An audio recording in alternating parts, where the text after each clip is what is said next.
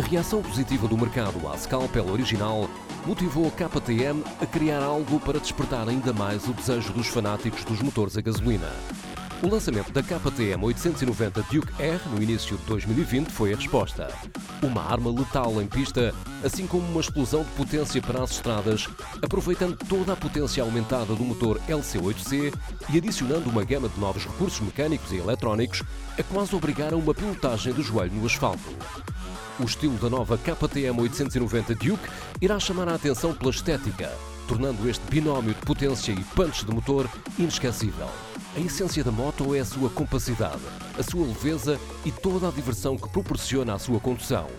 A cilindrada aumentada para 889 cm3 usa uma lógica de mapeamento mais sofisticada, debitando 115 cavalos de potência máxima e 92 Nm de binário, que com apenas 169 kg de peso, define uma relação peso-potência imbatível no seu segmento.